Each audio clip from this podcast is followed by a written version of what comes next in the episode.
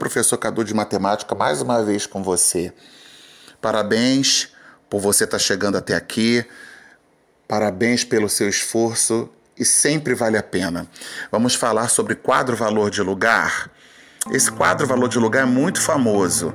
É aquele quadro por onde podemos saber o valor do algarismo através do lugar que ele ocupa é aquele quadro que é dividido em unidade, dezena e centena, unidade, dezena e centena de milhar, unidade, dezena e centena de milhão. Ele é muito famoso.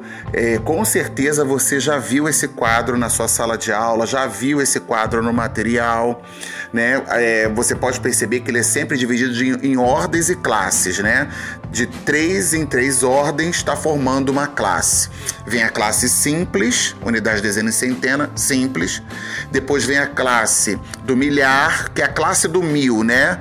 Onde a gente descobre os números que a gente lê: dois mil, três mil, quatro mil, e tem unidade, dezena e centena de milhar. Depois vem a classe do milhão, unidade, dezena e centena de milhão, e por aí vai.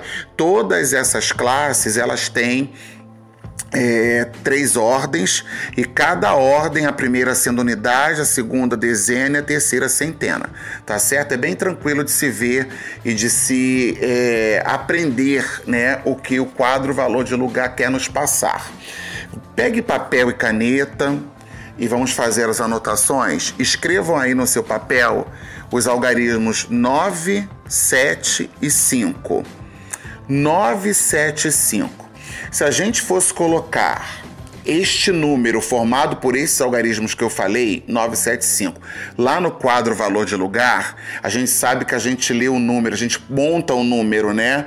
Lá no quadro valor de lugar, da direita para a esquerda, mas quando a gente lê, a gente lê da esquerda para a direita, não é mesmo? A gente coloca o 5 lá na unidade, o 7 na dezena, o 9 na centena. Então, da direita para a esquerda. Mas quando a gente vai ler, a gente vai ver que o 9 está na centena, o 7 está na dezena e o 5 está na unidade. Então, a leitura é 975.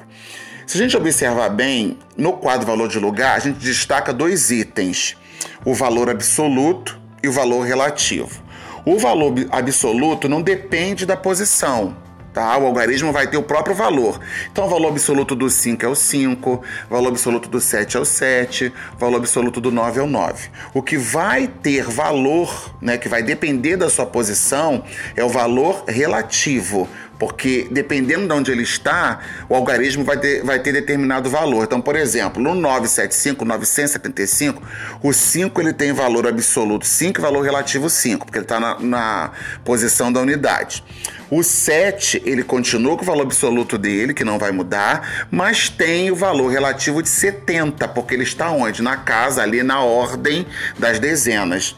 E o 9, ele vai ter valor absoluto 9, porque o valor absoluto não muda, é o valor dele próprio, mas ele está na casa da centena, então ali ele tem o valor de 900. Deu para você entender? Vamos fazer mais um? Coloque aí os algarismos. 1, 2, 8, 3. Se você for colocar lá no quadro valor de lugar, né? 1, 2, 8, 3, o 3 da direita para a esquerda vai estar tá na, na ordem da unidade, o 2 na ordem da dezena, desculpe, o 8 na ordem da dezena, o 2 na ordem da centena e o 1 na ordem da unidade, mas da onde? Da classe do milhar né? Porque aí já aumentou mais uma ordem, né? No número anterior 975 eram três ordens, então ficou só na primeira classe. Esse 1 ele entra na segunda classe, na classe do milhar. Então, como é que a gente lê esse número? O número que está composto pelos algarismos 1, 2, 8, 3, a gente lê 1.283. Vamos falar do valor absoluto? O valor absoluto de cada algarismo desse número é ele próprio, não é? Do algarismo 3 é o 3, do 8 é o 8, do 2 é o 2, do 1 é o 1. Mas o valor relativo depende da posição que ele ocupa. O 3 está ocupando a ordem da unidade, ele vale, o valor relativo dele é o próprio 3. O 8 está na ordem da dezena, então ele vale 80. O 2 está na ordem da centena, então ele vale 200. Isso porque ele está na classe simples. O 1, ele está na unidade sim, mas ele está na unidade da classe do milhar, na classe do mil. Então o 1 está valendo mil. Deu para você entender? Então, muito importante a gente brincar com os números e ver qual o valor relativo que cada algarismo tem, cada algarismo possui, dependendo da posição que ele ocupa no quadro valor de lugar. Tá bom? Vamos praticar, vamos exercitar, porque isso é muito importante para a gente na nossa caminhada dentro da matemática, tá? Um grande abraço, até a próxima.